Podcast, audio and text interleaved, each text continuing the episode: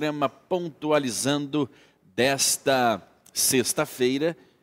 E, Danilo, seja bem-vindo. Um prazer estar com você e nosso telespectador, internauta que nos acompanha. Um excelente final de semana. O Beni Yehuda. Olá, boa tarde. Muito bem, chamo ele, Zakai. Boa tarde, Shimon, Danilo, Albeni e a todos vocês que nos acompanham pela Central TV. Um ótimo final de semana. Bolsonaro decreta perdão de pena a Daniel Silveira, condenado pelo STF.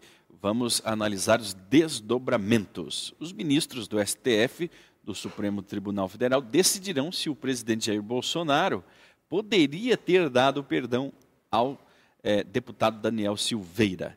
E Macron abre, abre 15 pontos de vantagem sobre Le Pen para o segundo turno na França. Lula diz que Dória não tem passado nem futuro político. Dória rebate e chama ex-presidente para debate. Rebate e chama para o debate, né? É, na economia, Danilo. Vamos falar sobre os brasileiros que estão com um nome sujo, né? Devem em média 4 mil reais, segundo um levantamento feito pelo Serasa. E a indústria brasileira está perdendo espaço global, diz CNI. E Segundo é, levantamento, o Rio já conseguiu é, trazer novamente 60% dos turistas que frequentavam esta festa é, de carnaval nos anos anteriores. Ou seja, o Brasil mostrando aí um, um, um rápido levante, né, após uma rápida recuperação após aí esses dois anos de pandemia. Enfim, já teve pessoas se machucando, caindo, uma, uma, uma, uma mulher teve a perna amputada após cair de um carro alegórico. Né? Então, tá aí o feriado prolongado com o carnaval no Rio de Janeiro, São Paulo. E ontem fomos surpreendidos. Aqui nesta bancada, no programa, nós estávamos inclusive sepultando a democracia. Né? Nós sepultamos a democracia aqui, fizemos o, o velório, choramos o luto e sepultamos a democracia. À tarde, a democracia ressuscitou, ela foi ressuscitada pelo mago, pelo bruxo, né, Bolsonaro. Né? O Bolsonaro decretou perdão é, a pena de Daniel Silveira, que tinha sido condenado a oito anos e três meses de prisão, se não me engano. Oi? Oito e nove meses. Oito anos e nove meses de prisão pelo STF. Né? E Bolsonaro, então, veio ontem surpreendendo a todos, porque é, em nenhum momento passou pela cabeça de todos os analistas, digamos, né, é, que essa possibilidade seria levantada pelo governo federal. Ou seja, tínhamos dado o jogo por perdido. Mas à noite o STF já se pronunciou questionando a legitimidade do, do Bolsonaro, né, de fazer isso. Então, Bolsonaro deu a canetada, né, deu o perdão e desarmou toda a oposição, tudo que aconteceu no Brasil. Então, tudo que nós tínhamos falado já não vale mais. Né? Na, numa tarde mudou tudo. Hoje, a análise será diferente. E agora, a partir desse decreto, né, que foi tão comemorado, é, as pessoas, Shemuel, Kefa, Danilo, é, Zait, que está conosco já, as pessoas passaram a ver o Bolsonaro como um, um, um homem de coragem. Né? Eu ouvi muitas pessoas dizendo: esse sim tem coragem. Né, que é de dar uma canetada, que é o que todo mundo esperava, uma canetada para resolver a situação, essa crise, que pode ter se agravado ainda mais. É, no, Mas... meu, no, meu, ponto de vista, ele surpreendeu, né? Na verdade, é, eu não esperava que o Bolsonaro tivesse culhão para fazer isso, né? Depois do STF fazer todo esse, é, todo esse, esse burbúrio, né? É, restringindo as falas, restringindo, censurando. É, Bolsonaro, sem, sem muitas delongas, foi lá e deu a canetada do perdão presencial, é, presidencial. Perdão. Então acredito que ele surpreendeu nessa atitude, né, ganhou aí pontos, é, pelo menos na minha visão. Muito bem. Mas para uns a festa estava feita, partida estava rolando. Exato. Veio lá um malvado, furou a bola e alguém gritou. Ninguém contava com a minha astúcia. Ninguém contava com a minha astúcia. O jogo eh, tinha sido perfeito. Aquele que, aquele que tinha o poder, que tinha inclusive a obrigação de pedir vista, que é o André Mendonça, que saiu aí queimado de tudo, de Sim. todo esse movimento, ele saiu queimado como um traidor, mais um traidor. Né? Ele poderia ter pedido vista naquele processo e daria tempo de o Daniel Silveira se eleger, né? se, se candidatar e se, se eleger aí a um, a um outro cargo, provavelmente ao Senado. Né? Mas ele não pediu. Então, a, a, a, todas as esperanças, Shemuel, elas estavam é, ontem esgotadas. Né? Todo mundo contava que com a renovação no, no Senado. Estamos sem o seu. Timão, o pedido de vista de que é, o André Mendonça se omitiu não era para dar tempo é, é, propriamente ao Daniel Silveira, senão para consertar os vícios desse processo, de que a própria vítima, ele é o relator do processo, e como relator do processo, ele julga o caso na primeira pessoa. Ou seja, é uma inconstitu... é inconstitucional. Né? Então, é isso de que o, que o Brasil esperava de, do Mendonça, né, como juiz. Agora, o Bolsonaro fez o que o Mendonça não fez, o que o Congresso não fez e o que o Senado não fez. Então, é por isso que há, é, é, houve, é, é por isso que surpreendeu por isso que surpreendeu o Brasil com, com essa. Porque aquela era a jogada final. Aquela era a jogada final. Ele dá, ele dá o perdão, ele dá o perdão ao, ao, ao Daniel Silveira, ele tem a prerrogativa disso. O Alexandre de Moraes já veio a público dizendo que é uma legitimidade de, de que não se trata de, uma, de um conflito entre os poderes da República. Ontem mesmo, né, ele se preocupou em fazer. Nós temos esse, essa, esse vídeo aí. Vamos colocar as declarações de Alexandre de Moraes e aí quero Acho chamar. que esse vídeo é antigo, o, hein? O Benamin Zait. O presidente Jair Bolsonaro concedeu um indulto na quinta-feira à noite ao deputado federal Daniel Silveira, condenado pelo Supremo Tribunal Federal por atos antidemocráticos e agressões contra as instituições de Estado. No decreto lido por Bolsonaro em transmissão nas redes sociais e publicado em Diário Oficial, o presidente argumentou que a liberdade de expressão é pilar essencial da sociedade em todas as manifestações. O... Então, é, temos aqui um, um, Eu acho que aqui no. STF havia condenado Silveira, que é próximo a Bolsonaro, a oito anos e nove meses de prisão em regime fechado, além de pedir a perda de mandato do parlamentar. Este é mais um enfrentamento entre Bolsonaro e a Suprema Corte, em um caso considerado pelo líder de extrema-direita como um exemplo do que ele considera ser autoritarismo do STF. Silveira é ex-policial militar e ganhou destaque ao vandalizar uma homenagem a Marielle Franco, vereadora assassinada em 2018. Em 2021, foi preso por divulgar um vídeo com ataques verbais contra ministros do STF. Realmente, então, é, relatamos aí o que, que aconteceu. Nós temos aqui, o Danilo tem um, um, um vídeo do Alexandre de Moraes é, relatando também. O site já cantou que não é, é, esse vídeo é antigo. Vamos lá, coloca. É, esse vídeo me ato parece de clemência quando... constitucional é um ato privativo do presidente da República. Podemos gostar ou não gostar, assim como várias, várias os parlamentares também não gostam muito é, quando o Supremo Tribunal Federal declara inconstitucionalidade de emendas, declara inconstitucionalidade de leis ou atos normativos. Função constitucional prevista nesse check and balances para o Supremo. Assim como o ato de clemência constitucional não desrespeita a separação de poderes. Não é uma ilícita ingerência do executivo, com devido respeito às posições em contrário, na política criminal que genericamente é estabelecida pelo legislativo e concretamente aplicada pelo judiciário. Até porque indulto, seja graça, o perdão presidencial, seja individual, seja o coletivo, não faz parte da política criminal.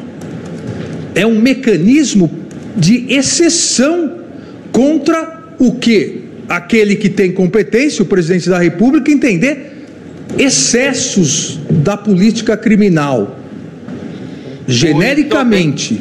Olha, é, eu, eu, eu falo com gosto que o Alexandre de Moraes está coberto de razão né, nesse, nesse vídeo, sendo, sendo antigo ou não, essa é uma manifestação legítima que agora eles terão que respeitar. Não tem como ele, é, embora eles façam isso, né, digam uma coisa depois fazem outra, mas não tem como é, depois dele ter feito uma declaração dessa, agora o Supremo Tribunal Federal, é, vamos colocar assim, anular é, esse, esse decreto. O ato né? presidencial. Né? Porque um próprio ministro, inclusive o próprio relator do, do, do processo, afirma a legitimidade com que o presidente pode atuar. Né? Então, vamos ver a, a, a, se, vai, se vai existir mesmo uma hipocrisia, embora a conduta do STF, dos ministros do STF, tenha sido, é, por todo esse tempo, essa conduta contrária, essa conduta, conduta avessa à Constituição. Né? Esperamos que se cumpra a ordem. Por quê? Porque pode se instaurar, se instaurar uma crise maior ainda no Brasil, que aí nós não temos é, ideia, francamente, do que pode vir a acontecer caso eles desrespeitem. Zait.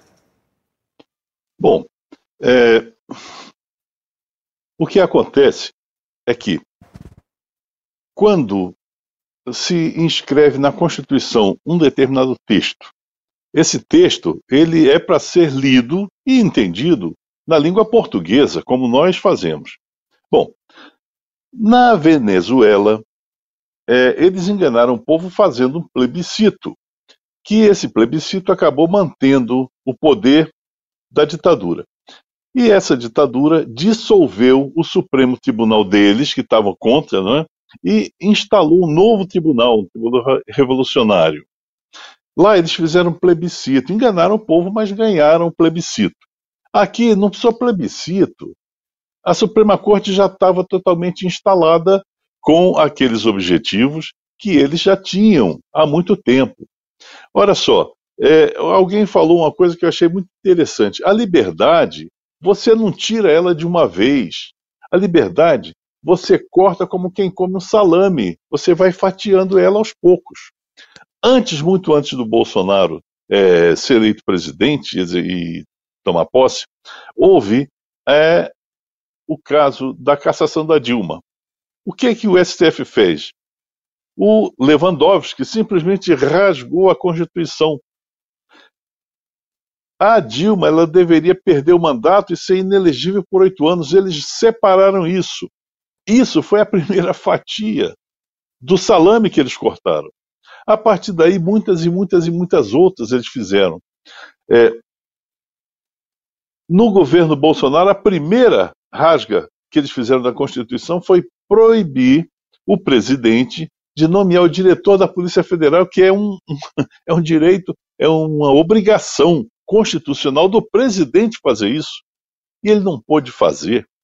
Então, nós precisamos entender o seguinte: a Suprema Corte hoje brasileira, ela faz exatamente aquilo que bem entenda. O que ela falou ontem, o Alexandre de Moraes, essa defesa que ele fez, foi há muito tempo. Se eu não me engano, foi na defesa do indulto do Cesare Battisti. É, se não me engano, foi isso. Foi dado pela presidente, pela Dilma. Então, hoje, ele pode mudar a opinião rapidamente, dizer: não, aquilo valia naquela época. Aí ele vai arrumar um motivo, um motivo muito nobre, muito bonito né, e nobre, é, para te defender, defender a democracia. Ora, é, o, o, houve um, um ministro desse que ele, fala, que ele fala sobre popul, é, populismo autoritário, é o Barroso. O Barroso fala em populismo autoritário. Ele não aceita que o povo tenha autoridade. Ora, se é o povo que tem é, é, o poder, o povo é quem tem a autoridade. E o povo se expressando na rua, determinando e posicionando a sua autoridade nas ruas, como aconteceu em 7 de setembro, 1 de maio do ano passado. Então, isso ele chama de populismo autoritário, ou seja, a democracia é o regime onde o povo, demos, demos vem povo, quer dizer povo. Então, o sistema onde o povo é que tem o poder é o sistema democrático. O sistema que o povo não tenha poder é ditadura. Quem determina o que é feito ou deixa de ser feito é o ditador. Então, esse fato que está acontecendo hoje Eu acho que é, o STF eles vão mudar de posição, dizer que o presidente não tem o direito de fazer isso, que isso é um ato atentatório à liberdade e à democracia. A democracia, bem entendida, a democracia deles, deles. É isso aí. Muito bem. E é, seguindo aqui, né, após esse decreto que foi a, na, na, na, parte da tarde de, de quinta-feira, desta quinta-feira, feriado, é, os ministros do STF já começaram a dar as suas opiniões, né? E a, o burburinho surgiu, né? Dizendo que eles se reunirão para decidir se o processo, se esse, esse decreto, ele será considerado legítimo ou não, né? É, decidirão se o presidente Jair Bolsonaro po poderia ter dado perdão ao deputado Daniel Silveira antes de o processo ter sido com, completamente concluído, o que se chama de, no jargão jurídico de trânsito em julgado. Partidos políticos já anunciaram a intenção de ingressar com uma ação, já, já entraram, né? O, o inclusive, é, eu dou uma bala para quem adivinhar quem foi que quem foi que entrou com esse processo. Não é o Randolph, não, né, A intenção de ingressar com a ação contra o decreto de induto de Bolsonaro beneficiando Daniel Silveira. Samuel, e eu vi uns argumentos ridículos que de alguns é, jornalistas dizendo que é, o, o, o, o decreto ele não poderia ser adotado porque nós não estamos na época de, de, dar indulto, que é o Natal, né? Que é... gente do céu, é um negócio fora do comum. Eles, eh, os ministros dizem que podem suspender o perdão de Bolsonaro a Daniel, apesar da própria corte já ter reconhecido, como fez ali o, o Alexandre de Moraes no vídeo, reconhecido que a concessão de indulto é prerrogativa presidencial. Ministros consideraram em caráter reservado analisar se houve o desvirtuamento da decisão. Bolsonaro classifica a graça constitucional a Silveira de induto individualizado. Então, ou seja, novamente, é, pelo que, pelos indícios que nós estamos vendo, esperamos que não, a, a, esse, essa interpretação da lei ela será relativizada de novo, né? Não, mas nesse caso ele não poderia ter feito, né? Mais uma vez, eles vão interpretar a lei conforme eles acham que deve ser interpretada e não conforme está escrito lá. Nós tivemos o, o, o Barroso na questão do César Batiste, e ele, ele, ele reconhece aquele terrorista como, como, como é, criminoso político ou como perseguido político da Itália.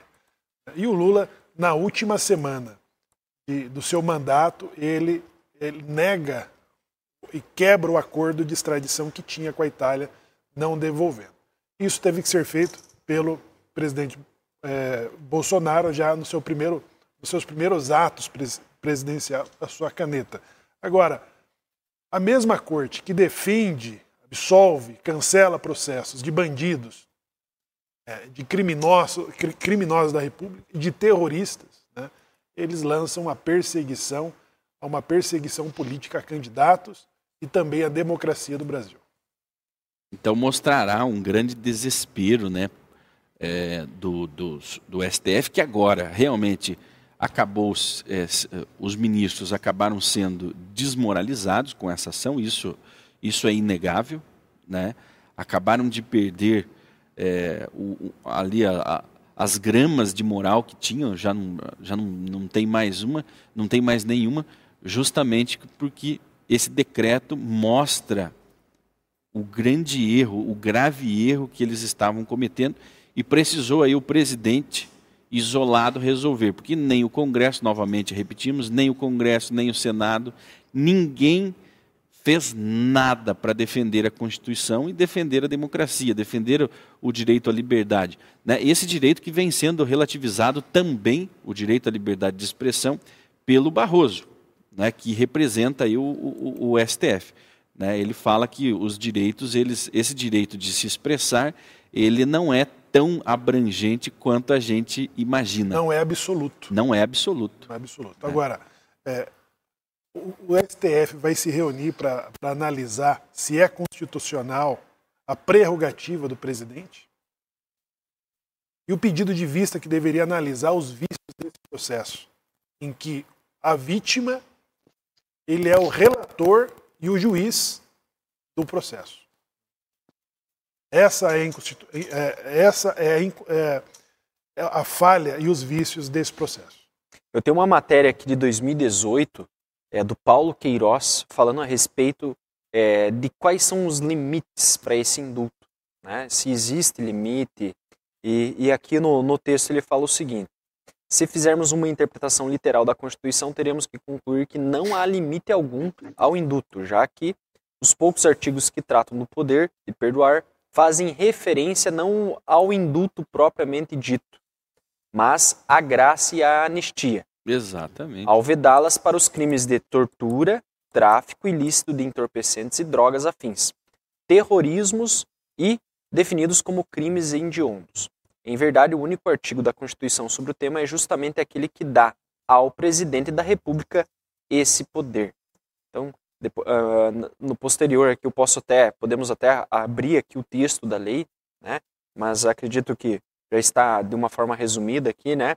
De que sim, o presidente ele tem esse poder, né? E, e em alguns casos, é, um pouco mais à frente ali na matéria, ele fala que é, se for analisar friamente, não existe uma restrição para esse indulto. Não existe limites, não né? Não existe limite. E agora ele, agora ele está sendo usado de forma individual, é, é, é, é inédito esse uso né, do, do, indulto, essa aplicação. E é um caso de comoção nacional, é. entendeu? O presidente ele pode ceder a qualquer época do ano, não só no Natal. No Natal, como é a tradição, é de ceder o indulto para é, determinados é, processos, né? ou seja, presos, né, que, que, que estão em, em, determinadas partes do, do, do, seu e o que amarra, cumprimento, né, da, e o que am, é, e o que amarra o cumprimento disso é justamente essa individualidade.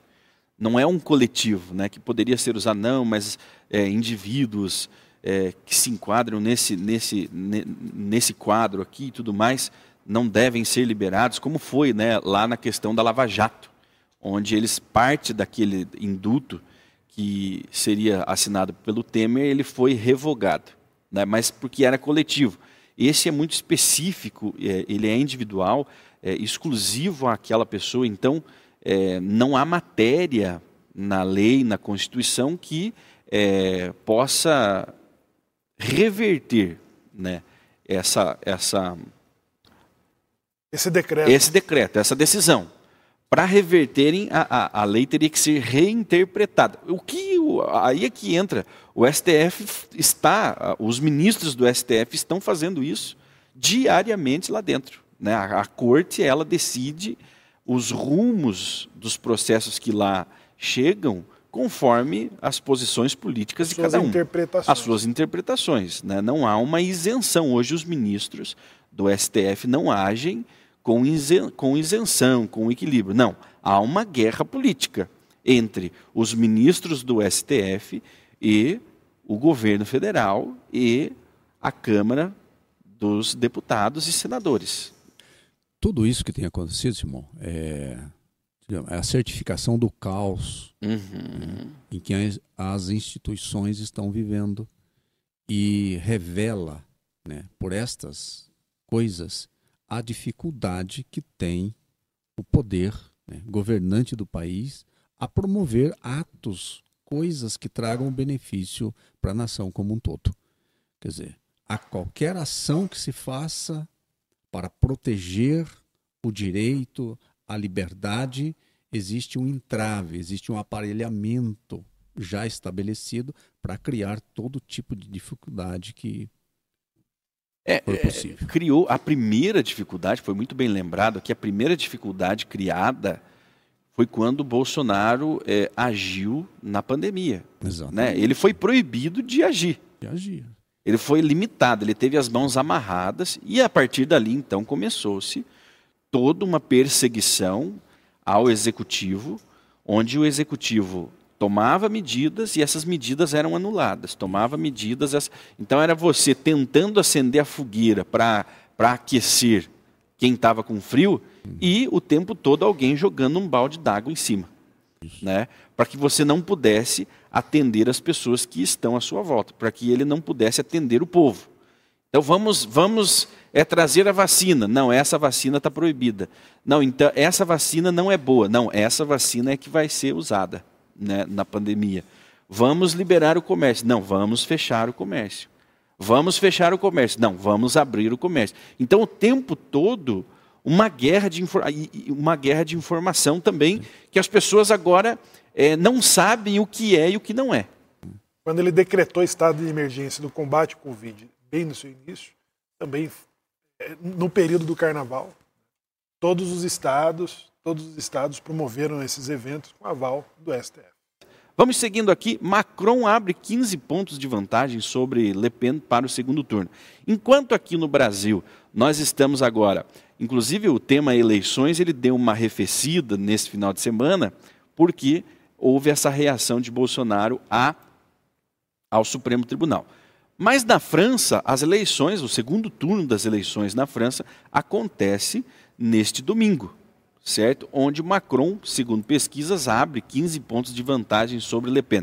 Lá na França, o que está acontecendo é uma guerra, né, uma disputa acirrada entre a direita, que eles chamam de direita extremista, e a esquerda, que também é uma esquerda bem extremada. Agora, para o Brasil, seria muito interessante que a candidata de direita vencesse, visto que Bolsonaro também está se alinhando aqui para ser reeleito. Caso o Macron continue, as dificuldades de relacionamento internacional, elas continuarão existindo.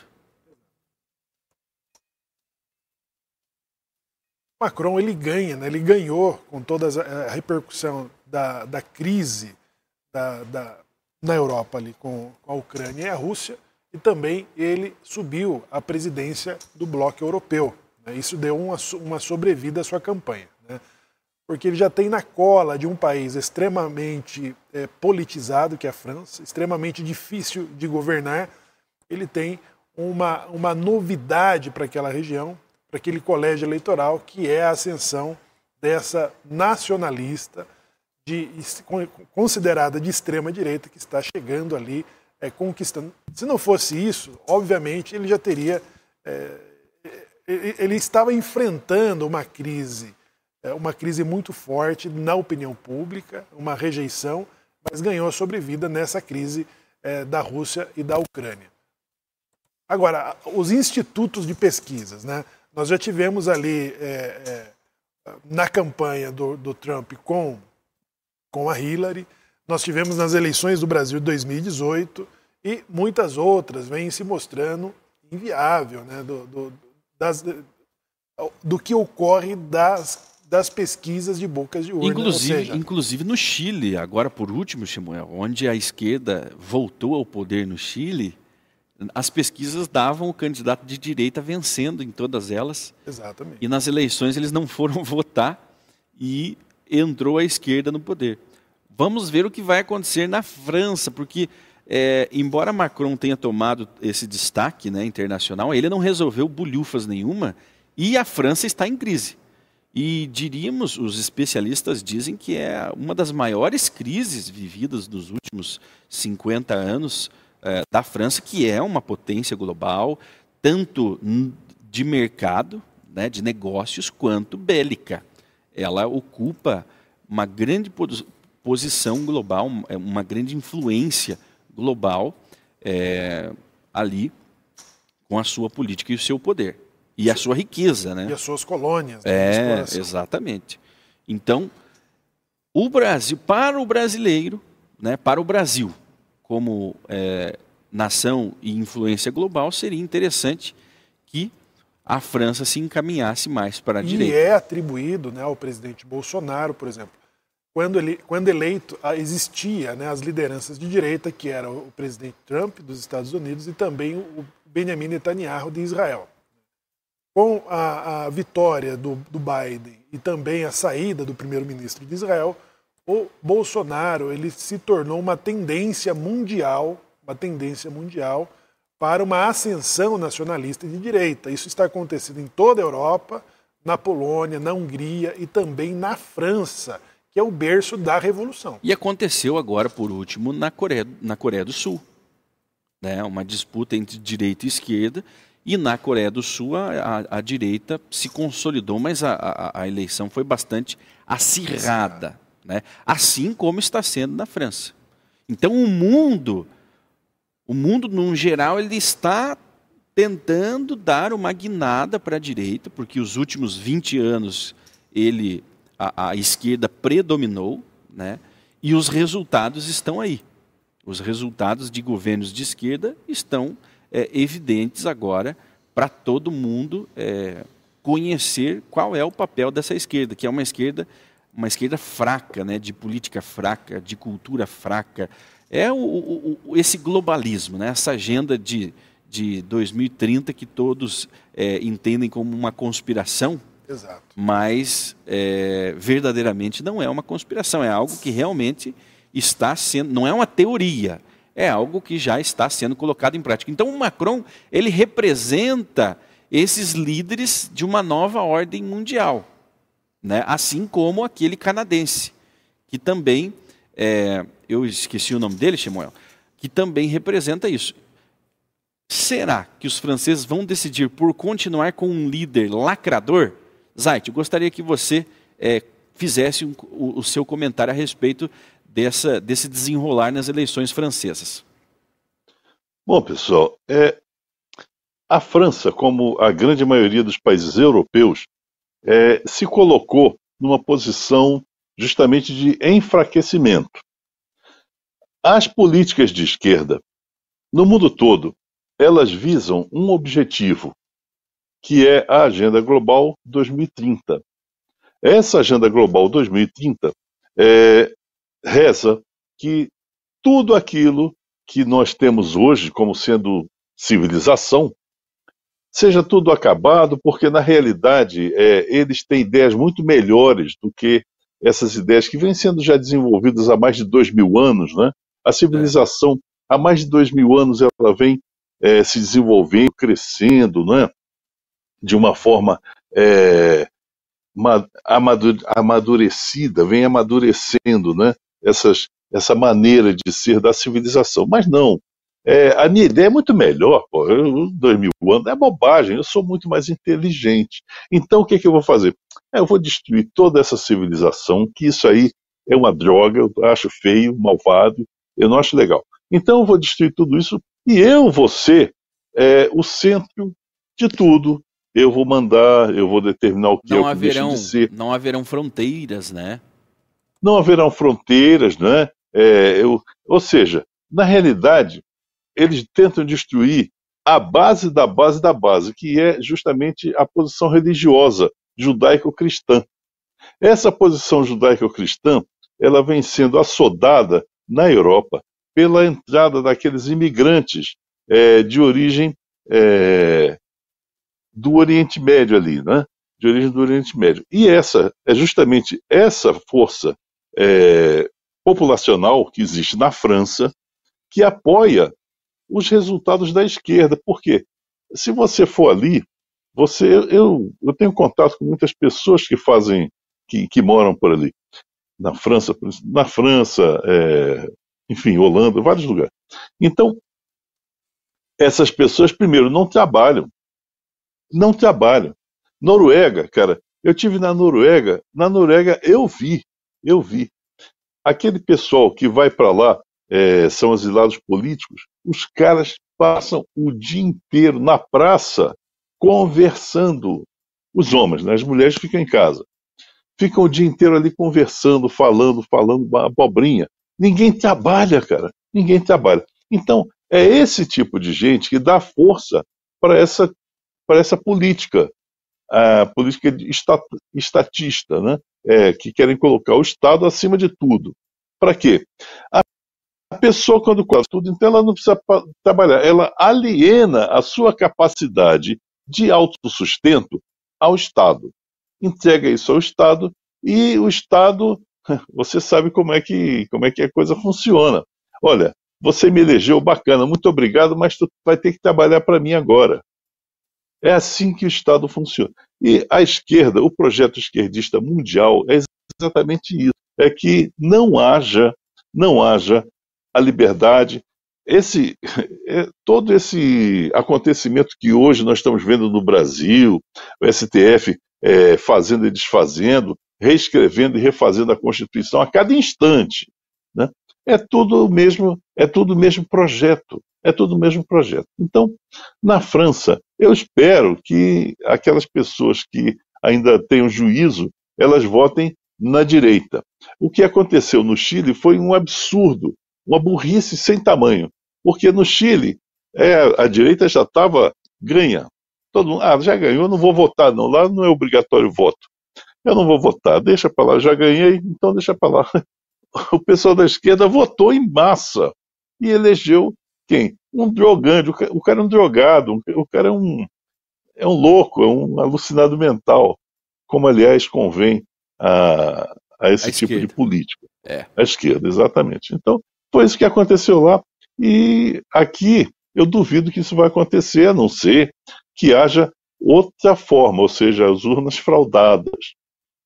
É, aqui, é eu duvido. Aqui, ó, o, o, brasileiro, ele deu uma virada para a direita. Né? A população brasileira, ela se identificou em pesquisas né, que foram feitas, que foram levantadas, que ela está indo para a direita. Né? 60% dos brasileiros se identificam como de direita.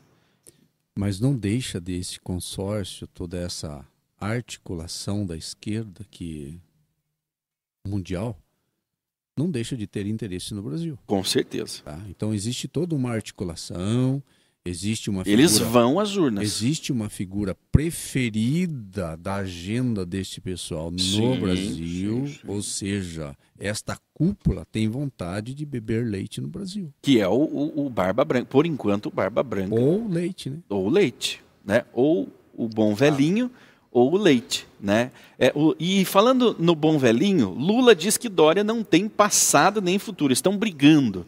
Agora, é, Lula e Dória, como se eles não fossem exatamente iguais, né? não defendessem o mesmo lado. Mas aí é uma questão de ego e de poder. E o, e o Dória rebate dizendo que uh, o Lula, é, desafia o Lula para um debate tete a tete. Vamos, vamos ver o vídeo tristeza que eu tive nesse país era a gente ter o Haddad candidato a prefeito, era a gente ter o Chalita candidato a vice do Haddad, e o povo de São Paulo votou no João Dória. Ou seja, qual é o critério que induz a pessoa a deixar dois educadores de fora e eleger alguém que é uma pessoa que não tem nem passado, nem presente e certamente não tem futuro político. TV nas redes sociais. Agradeço a lembrança da minha vitória em 2016, Lula. Seguimos trabalhando para resolver os grandes problemas do Brasil: comida na mesa, emprego, dinheiro no bolso, sem esquecer, claro, o combate à corrupção. Sobre passado e futuro, vamos debater menos ódio, mais solução. Topa? Pois é, tá aí então a, a, a briga dos dois, né? Lula não se, não se é, como diz, não, não, não acredita, né? ele não, não aceita que o, o, Dória venceu ali em 2016 e o Dória, por suas próprias ações, como nós sempre estamos é, colocando aqui, ele mesmo jogou a sua carreira política pelo ralo. Né? Ele soube fazer um marketing muito bem feito quando ele foi candidato a prefeito. O Samuel bem lembrou ontem em uma, uma, em uma conversa que o Dória ele subia nas pontes, se pendurava, e você pegava ele pintando ponte em São Paulo quando prefeito. Pintando sarjeta. Pintando sarjeta, lavando, varrendo rua. Ele é, é, é, diz, aqui é gestão, lembra? Eu sou um político gestor. Eu não sou político, ele, eu sou um gestor. Eu não sou político, eu sou um gestor. Eu sou um gestor. E mostrou-se aí um péssimo gestor quando abandonou a prefeitura e foi concorrer ao governo do estado, onde ele quase perdeu, se não embarcasse no bolsonarismo. Né? Se não fizesse arminha com a mão, ele teria perdido por, para o Márcio França em São Paulo. no, começo é, no começo é fácil você sustentar um personagem, né? Então percebemos que Dória ele vinha sustentando um personagem, não é, que eu particularmente é, gostava muito daquele personagem que ele eu representava. Também, eu também. É, ele tinha meu voto, apesar Ele levantava não... às quatro da manhã para é. pegar metrô apesar de, apesar de eu não, de eu não votar em São Paulo, é, eu queria que se ele se candidatasse a presidente, eu votaria nele naquele período, né? Porque ele realmente demonstrava é não praticar a velha política. Isso. Né? Inclusive eram nos jargões utilizados por ele da velha política. A velha novo. política, o gest... eu sou um gestor. Eu sou gestor e não político. O Dória, o Lula tem razão, porque o Dória ele não tinha um passado político, ele não, Não. era conhecido em São Paulo. São Paulo é o maior colégio eleitoral e crítico e politizado. E o Dória ele surgiu num, num momento em que o PT estava num desgoverno no Brasil, num total desgoverno. E o marketing, o marqueteiro do Dória, ele conseguiu criar um político almejado pelo brasileiro que o elegeu como, como, como prefeito da, de uma da- das principais cap- capitais, ou seja, concorrida, no momento que tinha dois candidatos, inclusive que era ministro da Educação, né, que é o Haddad. Dois profe... Aí o Lula não se conforma, essa é a palavra, Exato. de, de o Haddad, um professor, não ter sido eleito. Ele não é um professor, ele é um, um- um doutrinador, né? um, um militante de esquerda que atua nas universidades. Deveria ser é, banido do sistema de ensino do Brasil. Agora, brasileiros com nome sujo Mas, devem. mas é dois cidadãos. Diga, Simão, diga, diga, diga. Que a visão de educação que esses dois indivíduos têm, tá?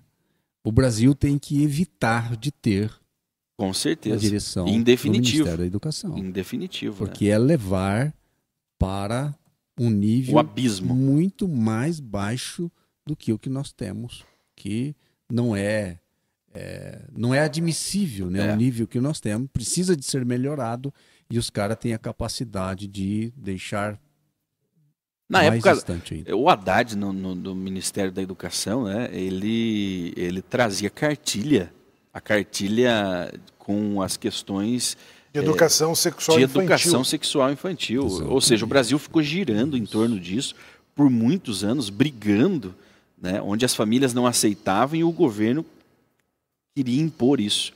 O Brasil perdeu muito tempo né, com essas políticas nojentas e a educação indo para o abismo. Agora, Mas brasileiros. Essa é a proposta da Essa é a esquerda. proposta da esquerda. Brasileiros com nome sujo, Danilo, devem 4 mil em média a ponto Serasa. 4 mil não é muita coisa hoje em dia.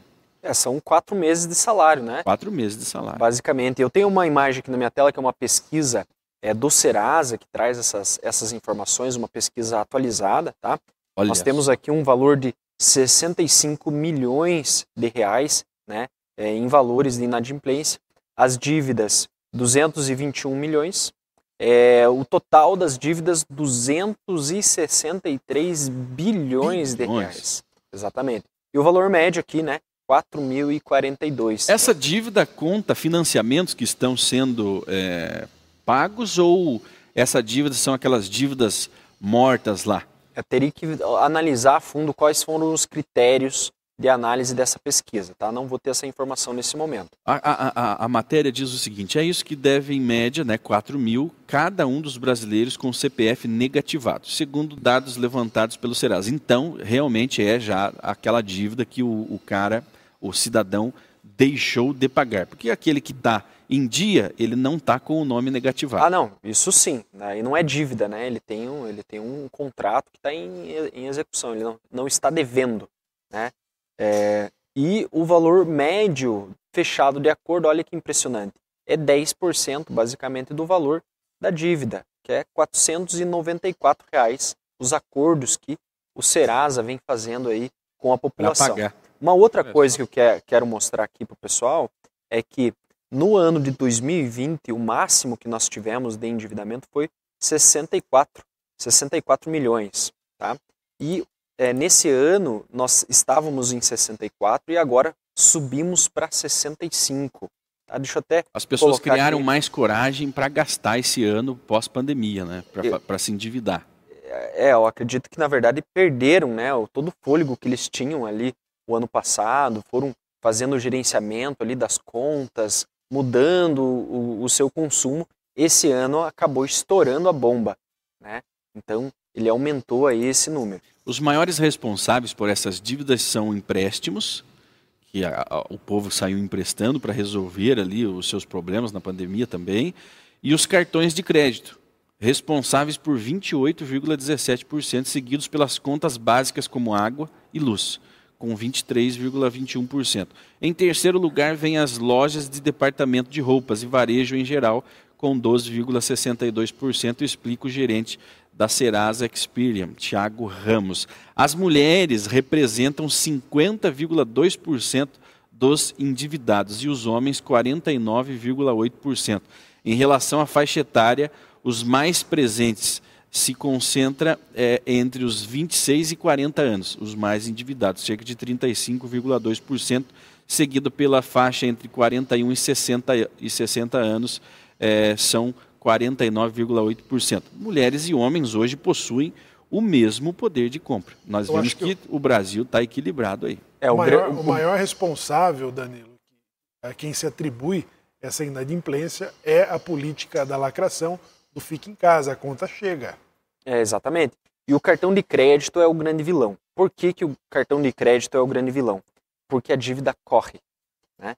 Então, o, o maior problema, normalmente, quando você comprava lá no, na loja, você ficava inadimplente aquele, aquele valor, né? E beleza, ia correr um juro sobre aquele valor, era um juro aceitável, né? não era um juro abusivo, coisa que hoje os cartões de crédito operam com um juro abusivo. Existem algumas empresas que chegam a ter 750% de, é, é, de, de, de, de, juros ao ano. Né? Então é realmente assim, é um absurdo esse, esses valores de crédito. Tem um amigo meu que comprou um veículo ele financiou esse veículo num, num, determinado momento de crise, houve um atraso de parcelas e houve um refinanciamento, porque a pessoa, quando ela atrasa as parcelas, aquelas ameaças das, das financeiras, né, vão tomar seu carro, vão isso, vão aquilo, no desespero a pessoa refinanciou o carro e esse refinanciamento ele já estava fora do valor do carro. Era um refinanciamento de 20 mil que esses 20 mil reais seriam pagos além do valor do carro que já estava pago. Aí o cara diminui 20, 30% do valor da parcela. Exatamente. E dobra, e dobra. a quantidade de tempo Exatamente. que ele vai ter que pagar. Então é um. Então nós temos que a, a, educa, a falta de educação financeira que as pessoas elas agem por impulso, por medo e agem de última hora. Se houvesse um planejamento e soubessem fazer contas básicas, né, de pegar aquela dívida, sentar na mesa e olhar para aquelas contas, né, somar, eles já teriam percebido, aquela família teria percebido que, não, o veículo já está pago. O veículo já foi pago. Vamos tentar fazer uma negociação dessa maneira. Mas as pessoas vão agindo por instinto e por pressão e entram nessas dívidas impagáveis. Mas precisa disso que você disse, educação, educação financeira. financeira. É. Então, a proposta do consumismo, esse incentivo né, ao consumo, leva o indivíduo a comprar coisas não úteis, mas simplesmente para sustentar, para manter o status, o status. É, a o, vaidade. O grande problema, o grande problema disso está no parcelamento, a cultura do parcelamento. Né? Que nunca foi tão grande no Brasil como é, agora, né? É uma, e agora, é uma... veja, surgiu o Pix parcelado. Olha que facilitação para você entrar no buraco. Então, concluindo minha fala, é, hoje a, a, grande, a grande problemática é realmente essa questão do parcelamento. As pessoas, no momento que ela, que ela vê o valor da parcela, ela nem, nem se preocupa com o total da dívida. Né? Então, qual que vai ser esse valor ao longo prazo? Né? Quanto de juro eu estou pagando? Qual que é o juro hoje aceitável no mercado para você não, não pagar uma taxa abusiva né? É importante que você conheça isso e tente diminuir o máximo do, do número de parcelas. Por que diminuir o máximo? Porque o juro composto ele, ele, ele aumenta de acordo com o tempo. Então, quanto maior o tempo que você fica exposto àquela taxa, maior vai ser o seu endividamento. E olha que interessante. Eu tenho uma a imagem um ainda, ainda um da pesquisa, da pesquisa ali do Serasa, que mostra qual que é a faixa etária. Se puder é, colocar aqui para nós, o maior número de endividamento é de pessoas de 41 a 60 anos. Né? Eu pensei, é, 26 a 40 anos, perdão, que é aqui 35,3. Isso, 26 a 40. Né? Então, é a faixa ativa que está ali trabalhando. Isso, mas perceba que é, as pessoas de 40 anos é, é, a 60 anos, a diferença é muito pequena. Também estão se endividando. Né? Então, a, a, a, grande, a grande massa da população que está em, em idade ativa, ativa tá está, tá endividada. Está devendo, né? Nós está precisamos devendo. ir embora. Um abraço a vocês e até segunda-feira aqui na Central TV. Tchau, tchau.